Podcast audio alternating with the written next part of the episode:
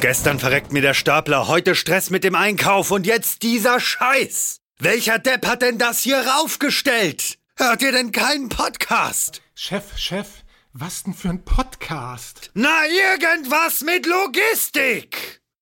Irgendwas mit Logistik. Der Podcast mit nicht immer ganz wissenschaftlichen Themen. Rund um die spannende Welt der Logistik. Präsentiert von Andreas, Jens und Thomas. Moin Moin zu einer neuen Folge Irgendwas mit Logistik. Heute in meinem wunderbaren Hust Andreas an meiner Seite. Moin Andreas. Grüß, hallo. Grüß, grüß, genau. Und vielleicht nicht unser Nachbar, aber trotzdem ein jetzt schon bekanntes Gesicht. Hallo Steven. Ja, hallo Jörg, hallo Andreas. Heute zur Folge 140 haben wir gerade herausgefunden. Willst du mal zu dir ein bisschen was erzählen, was du machst, Steven, und wo du herkommst, also bei welcher Firma du arbeitest? Ja, klar, kann ich gerne machen. Ähm, ich arbeite aktuell bei der Firma Timocom, Smart Logistics System für Straßengütertransport, äh, bekannt von der Frachtenbörse, Ausschreibungsplattform, äh, Lagerbörse, Track-and-Trace-Lösung. Ähm, vor Timocom habe ich bei Microsoft gearbeitet, Lizenzmanagement habe mich dann umorientiert und wollte unbedingt in der Softwarebranche arbeiten. Äh, bin dann irgendwie auf Timocom aufmerksam geworden. Ein sehr interkulturelles Unternehmen, eine sehr attraktive Webseite und äh, die haben eine Frachtenbörse angeboten. Konnte mir überhaupt nicht vorstellen, was eine Frachtenbörse sein sollte. Heutzutage versuche ich mein, meine Freunden zu erklären, ja, das ist Shared Economy. Ah, Shared Economy und dann wissen alle Bescheid. ist ein Trend, macht, ne? genau, dann macht man den Vergleich zu Airbnb, zu Uber und dann sagt man, ja, Plattform Betreiber, wir bringen Angebot und Nachfrage zusammen. Also jeden LKW, den man irgendwie auf der Straße steht, höchstwahrscheinlich wurde der schon mal befrachtet, dank einer Ladung, die in Timocom inseriert wurde. Und bei Timocom bin ich primär im Vertrieb aktiv, habe angefangen in der Kundenbetreuung für kleine und mittelständische Unternehmen für die Benelux-Länder und Frankreich. Ich komme ursprünglich aus äh, Belgien, habe in Frankreich studiert, äh, deswegen hat das zumindest kulturell schon geholfen, diese Märkte, die Kundenbedürfnisse so gut wie möglich äh, zu verstehen. Und ähm, danach in das Key Account Management, da ist auch meine Leidenschaft. Bei Timocom seit elf Jahren im Key Account Management tätig.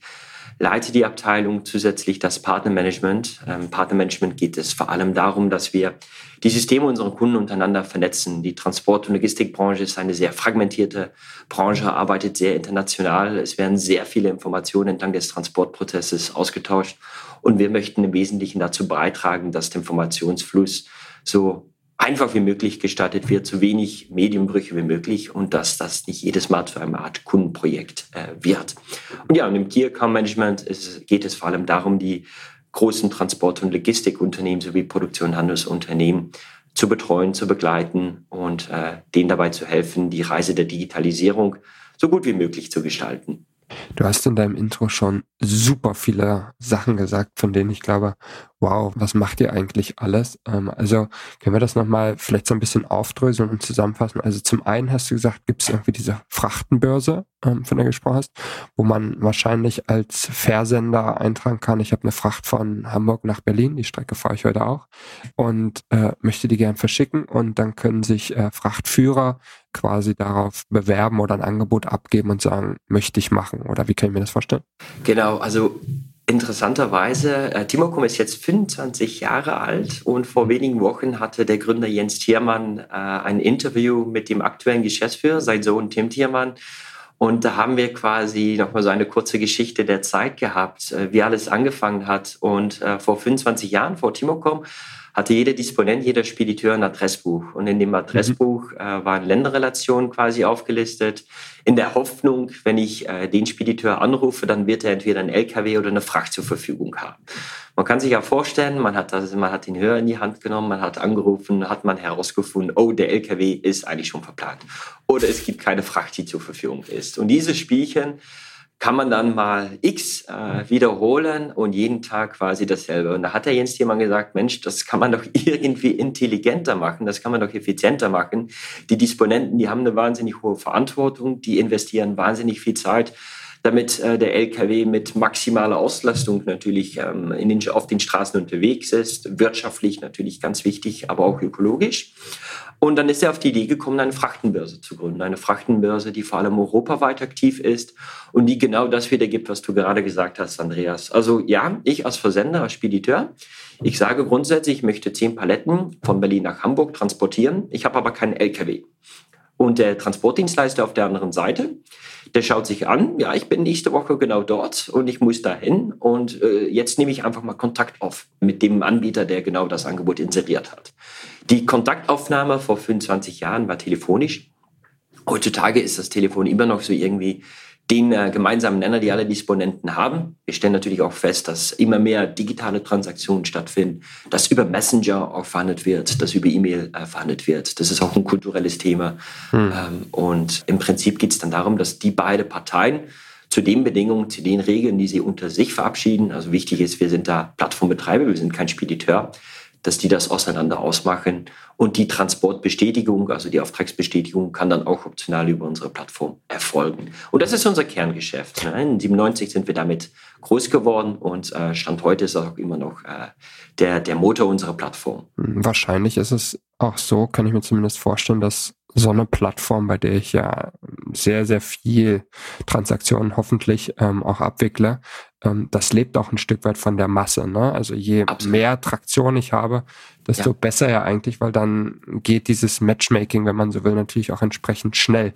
Kannst du das einordnen? Also wie viele, von wie viel Transaktionen spricht man da so bei euch am Tag und, und wie viel laufen eigentlich überhaupt ab? Also welchen, welchen Marktanteil hat man da in den Transaktionen?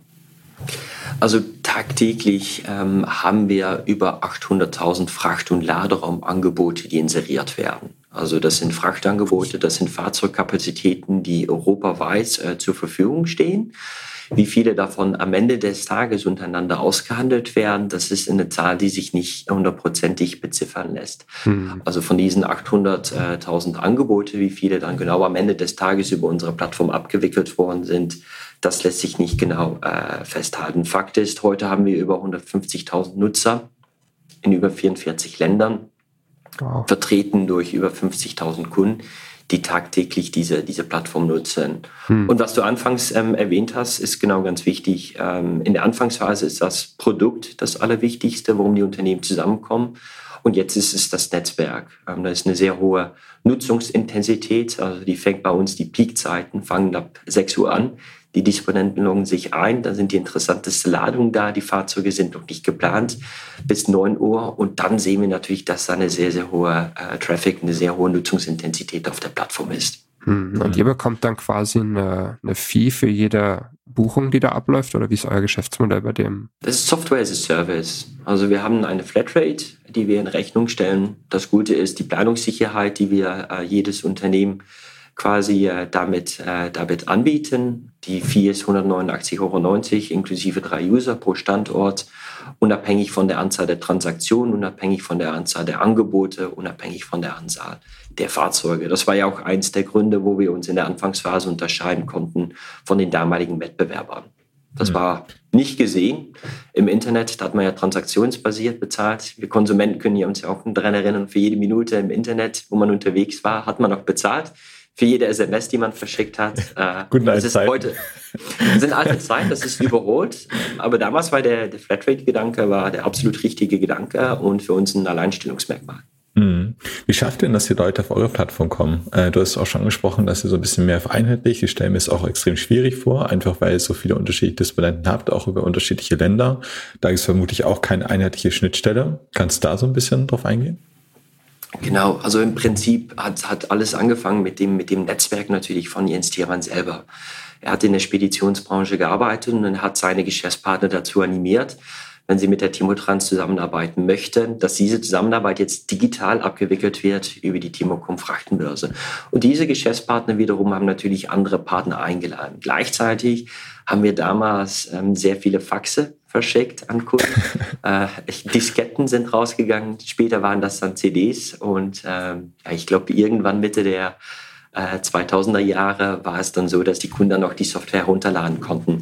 Aber das war eine sehr, sehr gute Mischung aus letztendlichen Netzwerkeffekt, der eingetreten ist, zufriedene Kunden, die ihre Geschäftspartner eingeladen haben, weil sie festgestellt haben, dass die Zusammenarbeit dadurch natürlich deutlich effizienter läuft. Eine sehr starke Marketingabteilung, die in jedem Land auf uns aufmerksam gemacht hat und eine sehr starke Vertriebsmannschaft. Ähm, wir kommen aus der Branche.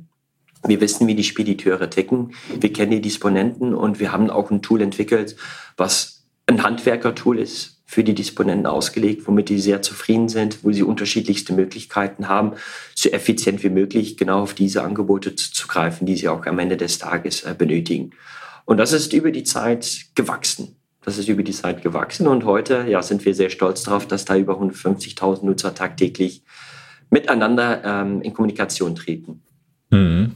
Es wird ja manchmal auch diskutiert, gerade so in dem Geschäftsbereich, dass man vielleicht auch vertikal ein bisschen integriert, dass man das ein bisschen ausweitet, vielleicht auch die Hardware irgendwann bereitstellt. Gibt es auch bei euch Bestrebungen, dass ihr wirklich die Spedition dann auch machen wollt? Oder fokussiert ihr euch wirklich auf Software as a Solution später ja. oder as a Service? Sehr, sehr klare Positionierung von Timocom. Wir sind ein Software as a Service Unternehmen. Wir sind kein Spediteur. Unsere Mission ist es, die Speditionsunternehmen dazu zu befähigen, wettbewerbsfähiger zu werden deren äh, Prozesse zu optimieren, vor allem die digitale Kommunikation mit deren Geschäftspartnern zu optimieren. Also im Wesentlichen dafür zu sorgen, dass sie schneller, effizienter miteinander zusammenarbeiten können. Und im Bereich der Frachtenbörse geht es natürlich vor allem darum, die Wirtschaftlichkeit eines, eines Fahrzeuges auch zu optimieren, aber auch der Disposition. Wir haben in den letzten Jahren natürlich gesehen, dass sehr viele Unternehmen sich quasi so eine Art Mischung gemacht haben aus Software as a Service und gleichzeitig Spediteur werden, die digitalen Speditionen. In den USA ist der Trend mit, mit Uber Freight, mit Convoy. Hier in Europa sprechen wir über einen Instafreight, über einen Sender, wobei auch diese sich mittlerweile sehr stark konsolidiert haben. Da gibt es nur noch wenige Player da draußen am Markt, die eine entsprechende Marktrelevanz äh, haben. Und wir sagen für uns, aus Democom sehen wir eine ganz klare Chance in der hundertprozentigen Neutralität. Wir möchten die Unternehmen so effizient wie möglich zusammenbringen. Aber die Unternehmen, also unsere Auftraggeber und also unsere Auftragnehmer, die entscheiden selber, zu welchen Bedingungen, zu welchem Zeitpunkt sie mit wem zusammenarbeiten. Wenn Sie sich dann dafür entschieden haben, dass Sie zusammenarbeiten, zu den Konditionen, die Sie auch unter sich verhandelt haben, dann sorgen wir lediglich dafür, dass diese Zusammenarbeit so einfach wie möglich gestartet werden kann. Und hm. für diese neutrale Rolle gibt es definitiv Platz und äh, die möchten wir dann auch äh, jetzt und in Zukunft weiterhin einnehmen. Hm. Wenn man Wie? jetzt mal aktuell auf den Markt schaut, dann ist es ja aktuell auch eine Phase, wo es zunehmend komplizierter wird, weil es irgendwie wahrscheinlich, und das ist ja auch ich denke, auf einem Riesenhaufen Daten. Wahrscheinlich wird man ja sehen, dass, dass die Nachfrage immer größer wird, während das Angebot vielleicht ein Stück weit zurückgeht. Ähm, wie, ist denn, wie ist denn da so die Zahl oder, oder die Entwicklung, wenn man auf die Zahlen guckt und, und eure Sichtweise darauf? Ist das wirklich so? Also vor Corona hat das, hat das eigentlich schon in 2018 angefangen, als wir ähm, quasi Binnenschifffahrt, da gab es ja mal mit dem Rhein den Wasser, äh, Wasserpegel entsprechend niedrig und alle mussten irgendwie auf den LKW ausweichen. Und dann haben wir festgestellt bei unserem Transportbarometer für innerdeutsche Verkehre, dass wir äh, sehr häufig ein Verhältnis hatten von 80 zu 20. Sprich, bei den 100 Angeboten, die wir tagtäglich hatten, 80 davon waren äh, Frachtangebote, 20 Prozent Laderraumangebote. Also wir stellen zunehmend äh, fest, dass die Nachfrage natürlich nach, nach Laderaum immer höher wird. Ähm, nicht nur wegen Corona, sondern die Evergiven hat natürlich dazu beigetragen. Mhm. Auch unser Konsumverhalten hat dazu beigetragen. Wir erwarten eigentlich, dass die Güter am nächsten Tag da sind. Und das einzige Verkehrsmittel, was da die Flexibilität anbietet, ist der LKW. Gleichzeitig haben wir, haben wir Makrobedingungen, beziehungsweise demografische Bedingungen auch. Es gibt immer weniger Lkw-Fahrer. Die Vorschriften, die von der Politik kommen, sorgen auch dafür, dass der Beruf des Lkw-Fahrers immer weniger attraktiv wird. Mhm. Die, das Mobilitätspaket führt dazu, dass es für ausländische Unternehmen immer unattraktiver wird, gewisse Kabotagetransporte, also Inlandtransporte auch auszuführen. Die werden sich deswegen primär auf ihre Märkte konzentrieren, was dann bedeutet, dass wiederum weniger Kapazitäten für den deutschen Markt zur Verfügung stehen. Wir haben auch in Großbritannien gesehen, welche, welche Einflüsse das, das hat, wenn auf einmal keine LKWs mehr zur Verfügung stehen. Also da gibt es kilometerlänge Staus äh, vor den äh, Tankstationen, weil die Leute keinen Sprit mehr hatten. Oder gab es leere Regale. Und das, das hat glaube ich, für uns Konsumenten nochmal gezeigt, wie wichtig die Logistik wirklich geworden ist und wie wichtig der Lkw geworden ist. Und ich glaube, dass wir am Ende des Tages noch unterschätzen, zumindest als Konsument, dass der Lkw unentbehrlich ist für die nächsten Jahre. Also autonomes Fahren ist noch weit weg. Wir haben noch keine Drohnen, wir haben noch keine andere äh, Verkehrsmittel, wodurch wir letztendlich den Lkw entsprechend ersetzen können. Und darauf reagieren die Spediteure. Na, die, die Spediteure, die Verlader haben natürlich schon für sich erkannt, dass die Logistik kein notwendiges Übel ist, sondern dass es zu einer Kernkompetenz entwickelt werden muss, dass man immer mehr Kontrolle über seine Supply Chain bekommen muss, immer mehr Transparenz, was die Ausführung, die Durchführung des äh, Transportes auch angeht, aber allen voran, was die Sicherstellung der Kapazitäten angeht. Und da stellen wir schon fest, dass wir da einen Paradigmenwechsel haben und dass auch die Auftraggeber sich deutlich mehr orientieren nach den Wünschen des Transportdienstleistern, auch da partnerschaftlich mehr auf Augenhöhe agiert wird, anstatt jedes Jahr eine Ausschreibung zu veröffentlichen und mit, mit weiteren vier bis fünf Prozent Rabatt eigentlich zu rechnen. Das sind Zeiten, die, sage ich jetzt mal, erstmal vorüber sind. Also da sitzt momentan der Frachtführer, derjenige, der die Kapazitäten zur Verfügung stellt, am längeren Hebel. Mhm. Ja, der Mensch ist halt super flexibel. Das merkt man nicht nur bei den LKWs, merkt man natürlich auch im Lager, wo wir herkommen. Da kannst du einfach mal für deine Peaks oder eben auch, wenn du eben Engpässe hast, schnell noch was ähm, nachschießen. Meine Frage ist da auch äh, bezüglich der Plattform. Wie schafft ihr es denn, dass die Leute auf eurer Plattform bleiben und dann eben nicht runterwechseln, wenn sie eine Verbindung aufgebaut haben? Also am Ende des Tages ist das Allerwichtigste die Kundenzufriedenheit. Und unsere Kunden sind zufrieden, wenn sie ihre Fahrzeuge über Timocom auslasten können oder wenn sie natürlich ein Fahrzeug entsprechend finden. So, in dem Moment äh, bieten wir genug Angebot an, dass diese Unternehmen sagen, es gibt jedes Mal eine neue Geschäftsopportunität für mich. Entweder ich kann meine Kundenzufriedenheit direkt erhöhen, weil ich meinen Verladerkunde zufriedenstellen konnte, weil ich auf ein Fahrzeug zugreifen konnte. Oder gleichzeitig, ich habe gerade die Ware meines Verladers verschickt und die leere Rückfahrt konnte ich vermeiden, weil ich noch ein Frachtangebot auf Timocom gefunden habe. Und da haben wir eine kritische Masse erreicht, wodurch natürlich das Netzwerk eins der wichtigsten Treiber äh, unseres Erfolges ist, weil jeder Tag ein Disponent quasi einen Erfolg hat auf der Timocom-Plattform, weil er seine Frachtangebote gefunden hat oder seine Laderaumangebote. Und danach geht es natürlich weiter, dass man in die digitale Zusammenarbeit einsteigt. Sprich, ich habe jetzt äh, dich, Jörg, als Transportdienstleister gefunden und jetzt möchte ich dir die Transportbestätigung schicken. Jetzt kann ich aus meinem Transportmanagementsystem ein Fax verschicken, ich kann eine E-Mail verschicken, ich kann es auch per Brief machen, soweit ich weiß, findet das nicht mehr statt. Aber wenn ich es per E-Mail verschicke oder per PDF verschicke, dann sitzt du da und denkst ja toll, jetzt habe ich diesen PDF und jetzt kann ich alles manuell abtippen in mein Transportmanagementsystem oder in meine Dispositionssoftware. Also beauftragst du die Betty bei dir in der Administration und die hat dann fünf Minuten Zeit, diesen Auftrag idealerweise ohne Fehler in dein System abzutippen, damit dein System das wiederum natürlich an deinen Lkw-Fahrer schicken kann. So, und auch da möchten wir unterstützen. Im Wesentlichen möchten wir, wenn ich jetzt den digitalen Transportauftrag dir zur Verfügung stellen kann, dass wir dann die Schnittstelle dazu anbieten, damit du die Systeme beziehungsweise damit du die Informationen aus dem Transportauftrag direkt in deinem System hast und dann auch direkt an den Lkw-Fahrer weiterleiten kannst. Also da sparst du in dem Sinne als Unternehmer auch noch mal fünf Minuten Zeit und das Allerwichtigste, ähm, es finden keine Fehler statt. Weil das ist ja eine Datenübertragung. Wir sorgen dafür, dass die Felder entsprechend gematcht werden, dass wir über dieselben Informationen sprechen und der Disponent ist nicht damit gestört, weil er nicht mehr genau weiß, welchem Auftrag jetzt zu wen äh, oder welcher Auftrag bereits äh, eingetippt wurde in das Transportmanagementsystem. Mhm. Du hattest in der Frage davor ja gesagt, dass, dass so ein bisschen Paradigmenwechsel stattfindet. Ne? Und der Kunde kann sich irgendwie nicht mehr so ganz so frei aussuchen, was er denn eigentlich möchte und, und, ähm, mhm. und, und nicht mehr so viel Druck ausüben, sagen wir es so rum. Und gleichzeitig ähm, kann ich mir vorstellen, dass es aus Frachtführersicht dann ein Stück weit so ein bisschen Cherry-Picking wird. Ne? Also ich suche mir die Frachtrouten äh, und, und die Frachten raus, die am lukrativsten sind, wahrscheinlich mit relativ wenig Zwischenstopps oder sonst irgendwas. Wie passt denn das zusammen zu so einem digitalisierten Ansatz, wo ich ja eigentlich, wie du gerade gesagt hast, möchte, dass alle happy sind. Das heißt, der Kunde bekommt relativ schnell auch einen Frachtführer und die Frachtführer neigen vielleicht dazu, sich die Rosinen rauszusuchen. Das ist ja eigentlich dann besonders schwierig, wenn ich das auf einer, ich sag mal, anonymen Plattform spiele. Wie kann ich denn da diesen partnerschaftlichen Gedanken eigentlich leben auf so einer Plattform? Also ich glaube, man muss grundsätzlich unterscheiden zwischen den äh, Transporten, also die fest vereinbart worden sind, die, jeder, die jeden Tag stattfinden äh, zwischen Auftraggeber und Auftragnehmer. Das sind ja nicht die Transporte, die primär über unsere Plattform abgewickelt werden, zumindest mhm. nicht im Spotmarktbereich. Dann geht es natürlich auch darum, dass der Verlader sich vielleicht auch die Frage äh, stellen muss, unter welchen Bedingungen kann ich auch flexibel auf den Spotmarkt zugreifen.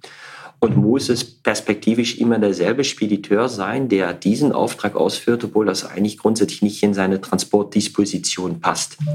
Und wenn man bereit ist, auf diese, auf diese Frage eine Antwort zu finden, dann findet man auch sehr viele Möglichkeiten, letztendlich auch den Spotmarkt sehr effizient auch zu bedienen. Aber warum würde ich jetzt unbedingt nach Hamburg fahren, wenn das grundsätzlich nicht in meine Disposition passt? Was macht ein Spediteur heute? Der stellt es dann bei Timocom ein, weil er sagt, nee, das passt nicht. Und dann vergebe ich das nochmal weiter an einen Transportdienstleister. Dann hat man irgendwann diese Sub, Sub, Sub, Sub, Sub-Vergabe. Und das gilt es eigentlich zu vermeiden. Es gibt natürlich äh, Spediteure, die daraus ein Geschäft gemacht haben, diese sogenannten Sofa-Spediteure. Und ich glaube schon, dass diese sich perspektivisch die Frage stellen müssen, wo deren absoluten Mehrwert, äh, was die Wertschöpfung angeht, liegt und was deren Rolle in der Zukunft ist. Ich glaube, eine Plattform wie Timocom kann grundsätzlich dazu beitragen, dass diese Transparenz gegeben ist. Und indem man diese Transparenz schafft, kommt man dann auch natürlich auf diese Opportunitäten, dass man dann den richtigen Transportdienstleister zur richtigen Zeit beauftragt und beide Parteien jetzt sagen, das passt. Und ich glaube, dass das am allerwichtigsten ist. Wir haben in den letzten Monaten Beispiele gehört von Transportdienstleistern, die in der Vergangenheit Timocom sehr intensiv genutzt haben, auf einmal weniger Laderaumkapazitäten eingestellt haben. Und wir haben uns die Frage gestellt, wieso, weshalb. Haben den Dienstleister angerufen, er hat gesagt, du, mein Verlader hat gesagt, ich habe momentan keine Ware. Aber in der Sekunde, wo ich anrufe, möchte ich, dass die Fahrzeuge zur Verfügung stehen. Das heißt, diese LKWs, diese LKW-Fahrer haben teilweise Däumchen gedreht und haben nur darauf gewartet, bis der Verlader sein Go gegeben hat. Also der Verlader war natürlich bereit dafür zu zahlen, gar keine Frage. Aber das sind ungenützte Kapazitäten am Markt. Und das ist, glaube ich, in der heutigen Zeit eine, Verschwendung. Und das, glaube ich, gilt es oder gilt es zu vermeiden und lässt, lässt sich auf alle Fälle vermeiden über so eine Plattform wie Timocom. Das ist eins der, der größeren äh, Vorteile. Was das Thema Cherrypicking angeht, ich glaube, dass das auch getrieben ist vom Lkw-Fahrer selber. Also der Lkw-Fahrer, das ist derjenige, der am Ende des Tages, also vielleicht mache ich dazu mal eine kleine Anekdote. Unser Geschäftsführer ist auch noch sehr häufig noch mit dem Lkw unterwegs und gibt uns da mal so ein Bild davon, wie tatsächlich die Lage an der, an der Rampe ist. Und der Lkw-Fahrer wird da sehr, sehr selten gut behandelt. Sehr, sehr mhm. selten. Und das ist momentan eine Stelle, die immer mehr fehlt. Und deswegen werden Spediteure auch darauf achten, wenn sie Lkw-Fahrer rekrutieren, dass sie denen natürlich Transporte anbieten oder Kunden anbieten, wo der Lkw-Fahrer sich wohl aufgehoben fühlt.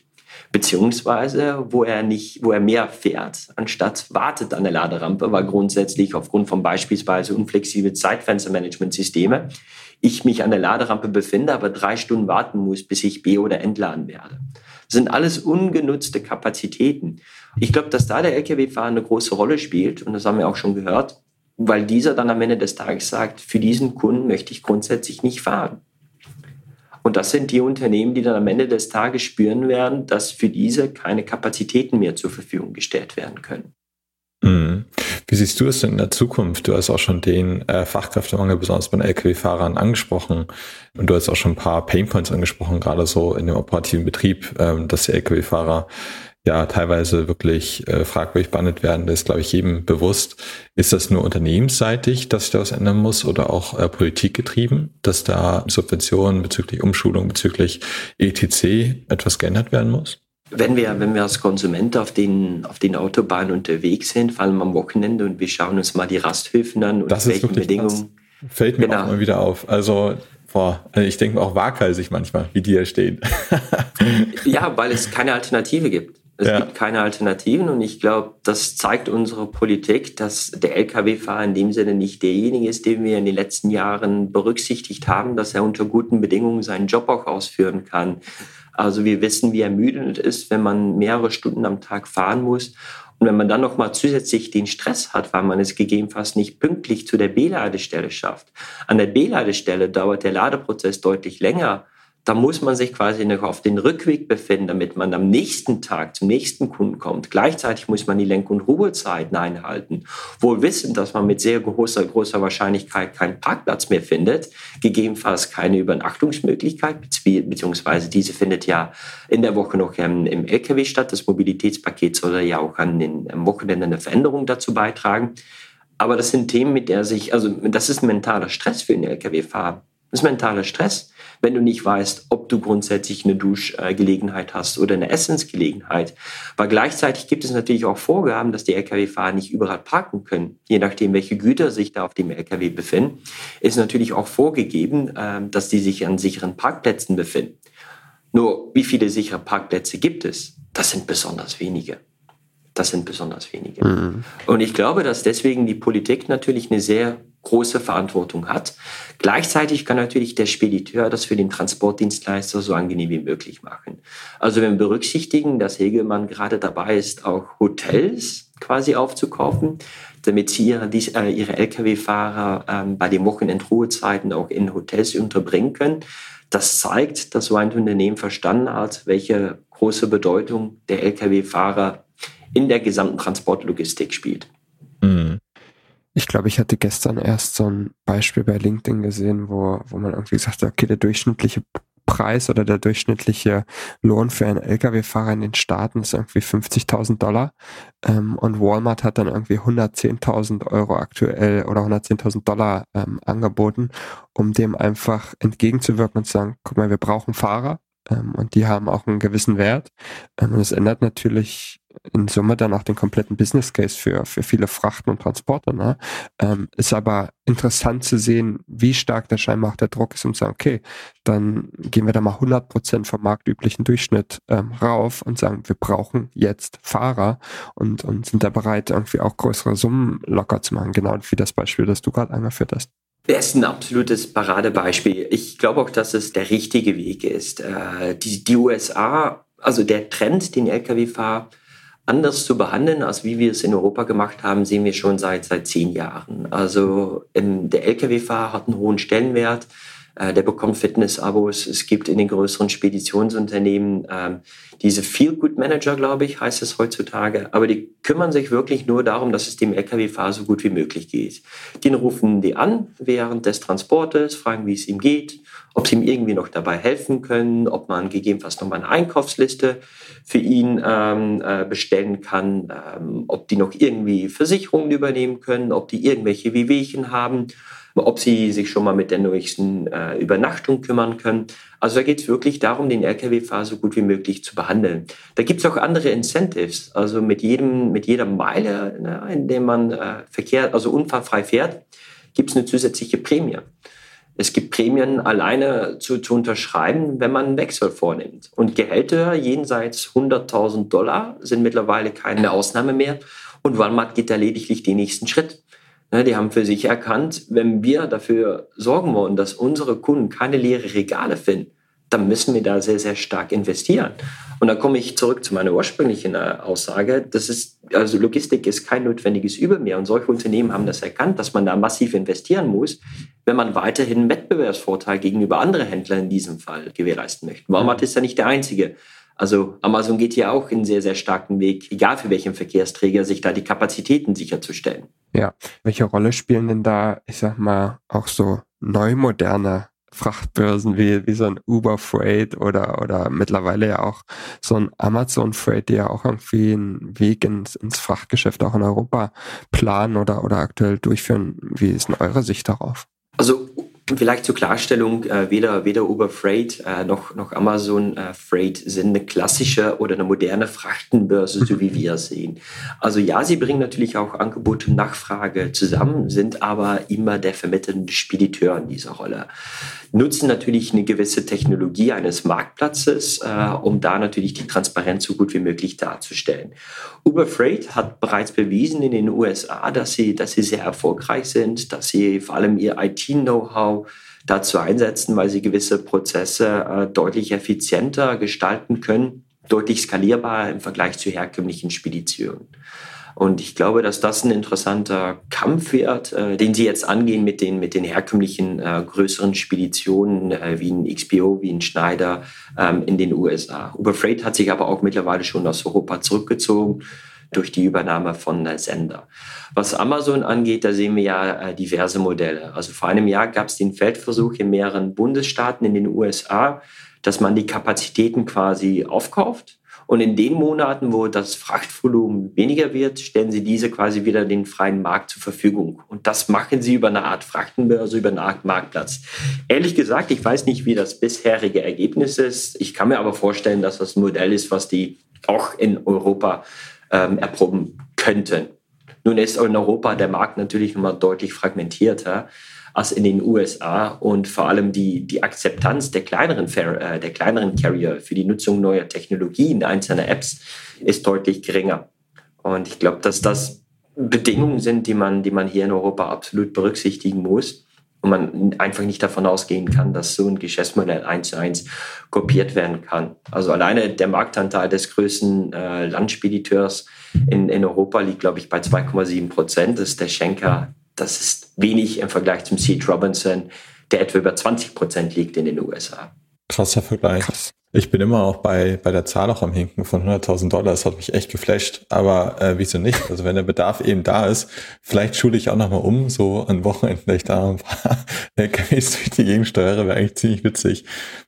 Es wird ja bezahlt, ne? Das ist ja das Interessante daran. Auch, auch äh, die, die, äh, die äh, eine US-amerikanische Frachtenbörse äh, bietet das auch quasi komplett an. Also du musst dich nur anmelden, die Hand heben, Mensch, ich möchte Lkw-Fahrer helfen und die sorgen grundsätzlich dafür, dass du selbstständig werden kannst. Wir schicken den Link auch äh, mit in die Folge hier rein. Also falls ihr euch dann bewerben wollt dort, wir stehen jetzt zur Verfügung, müsst halt nur umziehen nach Amerika. Ja. Genau, ja, mit allen Vor- und Nachteilen, die damit verbunden sind. ja. Wie könnt ihr denn auch darauf einwirken? Also du hast auch die äh, Frachtbörse angesprochen. Du hast angesprochen, dass euer Geschäftsführer selber auch eben diese Pain Points erlebt an der Rampe. Könnt ihr da Vorgaben machen? Könnt ihr da so Art auch Consulting, sag ich mal, ganz blöd anbieten, dass ihr auch im Markt beobachtet, weil ihr auch super viele unterschiedliche Spediteure kennt und ihr auch seht, wo es gut funktioniert und wo es weniger gut funktioniert? Ja, also Vorgaben sind, sind schwierig, ähm, allein aufgrund äh, der Neutralität. Äh, wir sind ja nicht derjenige, äh, die vorgeben möchten, wer mit wem zu welchen Bedingungen zusammenarbeiten möchten. Wir können die Transparenz darstellen, dass die Geschäftspartner sich gegenseitig bewerten können.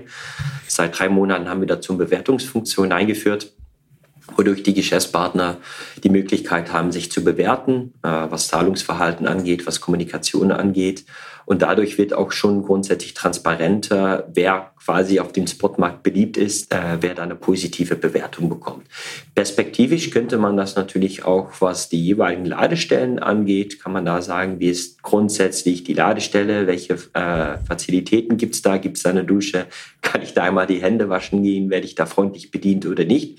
Also perspektivisch wäre das eine Option, die wir grundsätzlich anbieten äh, könnten. Habt ihr auch eine Auswertung, inwiefern das Entscheidungskriterium ist und das nicht nur preisgetrieben ist, dass ihr so einen Schwung beobachten könnt? Also wenn Unternehmen den Spotmarkt nutzen, dann haben sie einen dringenden Bedarf, dass ihre Fracht entweder von A nach B mhm. kommt oder dass ihr Fahrzeug eine, äh, eine Leerfahrt vermeidet. Und das Wichtigste ist erstmal, das Angebot zu finden. Also Preis ist da weiterhin eins der wichtigsten Entscheidungsmerkmale. Damit natürlich geprüft, mit wem arbeite ich da zusammen. Also ist das bereits ein Unternehmen, mit dem ich häufig Geschäfte gemacht habe? Wie sieht die Bonität dieses Unternehmens aus? Und dann, glaube ich, geht es eher drittens darum, wie dann die Nebenbedingungen sind. Also das bleibt für Unternehmen im Spotmarktbereich noch nicht das allerwichtigste Kriterium. Also Preis bleibt da weiterhin das Ausschlaggebende. Mhm. Ja, interessant. Also vielleicht hier wichtig, Spotmarkt. Wir haben manchmal, da wird ein Angebot eingestellt und fünf Sekunden später ist das weg. Das geht so schnell. Kennt man eigentlich nur von also Wohnung. Da, Genau. da da gibt es 40, 40 Leute, die sich angemeldet haben, die gesagt äh, haben, ich bin bereit, das zu machen. Ja, also da gibt es natürlich sehr, sehr beliebte Sendungen. Auf der anderen Seite gibt es natürlich gewisse Sendungen, wo der Disponent im Vorfeld weiß, also da rufe ich nicht an weil entweder kenne ich die Geschäftsbedingungen des Spediteurs und die sagen, nee, äh, also Wartezeiten werden erst ab der vierten Stunde bezahlt beispielsweise. Also da akzeptiere ich nicht. Also da gibt es natürlich sehr viel, sehr viel Hintergrundwissen, was bei, was den, was bei den Nutzern unserer, unserer Kunden herrscht. Aber am Ende des Tages geht es wirklich darum, diese Leerfahrt zu vermeiden oder das Fahrzeug so schnell wie möglich sicherzustellen, damit die, ja, damit die Ware von A nach B kommt. Mhm. Eine Frage hätte ich, hätte ich mal nach an dich, Steven. Wenn man sich jetzt auf den Markt umschaut, dann hat man immer das Gefühl, okay, zurzeit brennt es überall, ähm, mhm. was, den, was den Frachtmarkt angeht. Und ein Stück weit ist man vielleicht auch, wenn man insbesondere auf Lkw-Strecken schaut, ist man vielleicht auch ein bisschen nachgelagert im Prozess, weil häufig irgendwie ein Schiff davor ist oder vielleicht auch ja. ein Flugzeug ähm, oder ein Zug. Aber was mich mal interessieren würde, die Frage hatten wir ja vor einiger Zeit auch den lieben Kollegen von Renos in der Folge gestellt. Wenn du so mal in die Zukunft schaust und dir überlegst, so in vielleicht fünf Jahren, ähm, und ich weiß, das ist immer eine schwierige Frage, ist ein bisschen philosophisch, aber was würdest du dir wünschen, wie der Lkw-Markt oder der, der Markt, in dem ihr unterwegs seid, in fünf Jahren aussieht und, und insbesondere natürlich auch hinsichtlich der Bedingungen für Lkw-Fahrer und alle Beteiligten in dem Wirtschaftsökosystem? Das ist tatsächlich eine, eine spannende Frage. Also ich glaube, vielleicht fange ich an mit dem, mit dem, mit dem Lkw-Fahrer, mit, mit dem Mensch an sich. Ähm, hm. Der Beruf muss ja irgendwie wieder attraktiv gemacht werden. Und ich glaube, äh, Menschen, die sich für, für diesen Beruf entscheiden, die machen das, weil sie gerne Lkw fahren. Und ich glaube, alles, was äh, darum, ich muss darauf achten, wie die Ware beladen worden sind. Ich muss die Dokumente mitnehmen. Ich, prüfe, ich muss prüfen, ob ich die richtigen Dokumente bekommen habe, ob die richtige Zahl der Ware oder, oder die richtigen Waren, der richtige Qualität auch auf den LKW gekommen sind. Ich habe keine Lust, wenn ich auf die Beladestelle zufahre, dass ich dann beschimpft werde, nur weil ich ein LKW-Fahrer bin und im Best Case erst nochmal zwei Stunden warten muss, bis ich grundsätzlich äh, wieder weiterfahren kann.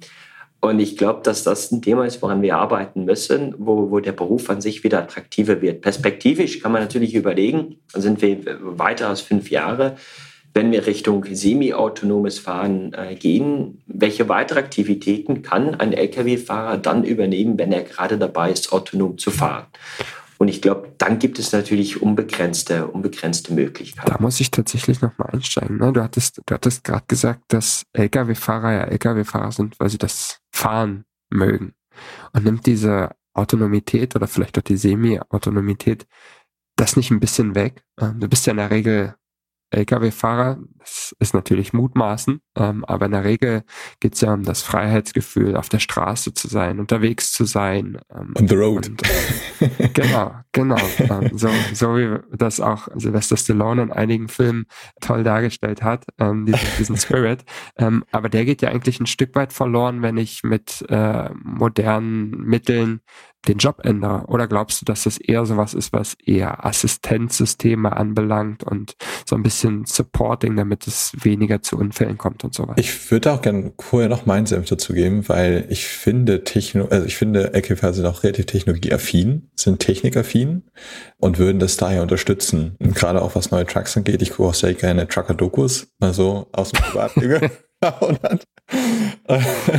was da mir zumindest suggeriert wird, ist schon, dass es da in die Richtung geht. Also ist nicht so, dass du den alten ja, diese Euro 2 LKW vielleicht hast ähm, und äh, das gut ja, findest und dann möglichst viel rausgeblasen wird. Jetzt mal auch nur, um das krass darzustellen, sondern auch was Assistenzsysteme, Abbiegeassistenten, etc. angeht, sind die ja schon sehr, sehr aufgeschlossen. Und ich denke auch, dass, dass diese Autonomie, also der Schritt sehr relativ weit nach vorne, dort auf äh, relativ viel Zuspruch also ich versuche das irgendwie zu vergleichen mit, äh, mit den heutigen Piloten. Also da ist autonomes Fliegen, wenn man dann eben ganz oben in der Luft ist, ist das gegeben. Und ja. ich glaube, dass keiner sich so wirklich dran stört. Und so kann ich mir das auch irgendwann vorstellen für den LKW.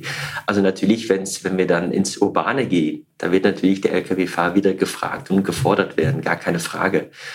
Aber auf den ellenlängen Strecken, äh, wo man nur geradeaus fährt, ich glaube, dass da das, das ganz Spannende, die Berufung nicht wirklich zur Geltung kommt und äh, mhm. dass da die Assistenzsysteme mehr als begrüßt werden, so wie wir es auch mhm. im Fliegen sehen. Aber das ist Mutmaßen. Muss man wahrscheinlich der LKW-Fahrer selber mal dazu befragen. Vielleicht von der Wertschätzung her auch ein guter Vergleich, finde ich, weil eben LKW-Fahrer so gesucht werden und äh, Pilot ist eben was ganz anderes, ne? Das ist total interessant. Ich, ich sage mal ganz gern, so ein Pilot ist für mich auch bloß ein Busfahrer. Der hat halt anstatt einem Bus ein Flugzeug ähm, oder wenn er Cargo transportiert, ist er eigentlich ein LKW-Fahrer mhm. in der Luft. Aber dieses Sinnbild, das man von einem Piloten hat, dann denkt jeder, das ist irgendwie so ein erstrebenswerter Typ und, und ich will das jetzt nicht überstrapazitieren, diesen, diesen Stereotypen. Aber das ist ja was, wo, wo Leute aufblicken und gleichzeitig sieht man mhm. so Lkw-Fahrer und Busfahrer und denkt sich, hm, der hätte ja auch was Cooles machen können, was aber total ungerechtfertigt ist. Ne? Ähm, also ja. ich hoffe auch, dass, dass sich dieses Bild so, so ein bisschen wandelt und vielleicht nach abschließend ähm, auch um, um auf meine Initialfrage nochmal einzugehen, wie sich das Bild ändert, wann glaubst du denn, kommt es auch mal so ein bisschen zu so einer Entspannung im Markt? In zur Zeit kommt ja eins nach dem anderen im ganzen Supply Chain Markt. Ähm, ja, jetzt ja, ist wieder irgendwie Hafen ähm, das aktuelle Thema, ähm, das, mhm. das dann irgendwie Einfluss auf die Supply Chain hat und am Ende ja auch auf die Lkw-Fahrer. Ähm, aber wann rechnest du oder ihr dann so ein bisschen mit vielleicht mal einer Lockerung? Tja, also ich glaube, wir haben sehr viele Turbulenzen, wie du hast es ja gerade angesprochen, wir haben sehr viele Turbulenzen in den letzten zwei Jahren äh, vor, vor, allem gesehen und genau die, wann, wann sehen wir die Entspannung? Also wir haben ja die, die, äh, die Nulltoleranz, was, was Covid angeht von China. Und sobald es da den geringsten Ausbruch gibt in einem Hafen in China, wird der komplette Hafen zugemacht. So, und das ist, hat so einen Akkordeoneffekt und diese Kettenreaktion zieht sich halt über mehrere Monate. Und äh, solange wir solche, solche Extremstmaßnahmen, glaube ich, dort haben, wird das automatisch nachgelagert, äh, dann auch irgendwann im Straßengütertransport zu, diesen, zu dieser Verspannung letztendlich führen. Vieles wird auch davon abhängig äh, sein, wie wir Konsumenten uns weiterhin verhalten. Und wenn wir weiterhin davon ausgehen, dazu gehöre ich auch, dass wenn ich irgendwas bestelle, ich erwarte, am nächsten Tag ist es da. Oder sogar mhm. am selben Tag ist es da. Also auch da gibt es immer mehr Startups, die sagen, du, in der nächsten Stunde kann ich dir das liefern. Das ist ein Druck, den wir, also oder eine Erwartungs-, eine implizite Erwartungshaltung an, an die Supply Chain, die uns Konsumenten nicht bewusst ist, um das zu, zu gewährleisten. Und das Thema Nachhaltigkeit wird immer von großer Bedeutung, vor allem bei der jüngeren Generation. Deswegen kann ich mir da vorstellen, dass, dass das diejenigen sind, die sagen, nee, das erwarte ich nicht mehr. Ich kann auch ein paar Tage Geduld haben. Ich muss nicht überkonsumieren. Ich muss nicht alles besitzen. Und das wird vielleicht zu einer Entspannung in der Logistik führen. Auf der anderen Seite sehe ich da wirklich jetzt keine Entspannung in den nächsten 12 bis 24 Monate. Das Gute ist, wodurch es zur Entspannung kommen kann, ist natürlich die Technologien, die sich da jetzt entwickeln. Also wir sprechen über äh, Real-Time Visibility. Und wenn ich natürlich als Verlader, also egal ob das jetzt für meine Beschaffungslogistik ist oder für meine Distributionslogistik als Spediteur, natürlich eine, eine, Übersicht habe, eine Planbarkeit habe, wo welche Ware sich gerade befindet, in welchem Zustand, dann kann ich natürlich meine Logistik entsprechend steuern. Kann ich agieren, kann ich vorplanen. Wenn ich weiß, dass der LKW in acht Stunden da ist, dann kann ich meinen Schichtbetrieb danach richten kann ich meiner Lagerlogistik entsprechend Bescheid geben. Und ich glaube, dass da sehr viele Potenziale liegen, die zu einer weiteren Entspannung ähm, der, der Logistik führen können. Ja, sehr, sehr spannend, ähm, wo die Reise hingeht. Ähm, und vielen, vielen Dank, dass du bei uns äh, da warst und da so ein bisschen darüber berichtet hast, Steven. Ich denke, werden wir noch viel sehen und wird eben extrem wichtig sein in der gesamten Supply Chain. Deswegen nochmal vielen Dank an dieser Stelle und ähm, gerne, gerne. wir werden von euch und von dir hören. Vielen lieben Dank. Bis dahin. Ciao, ciao. Ciao, ciao.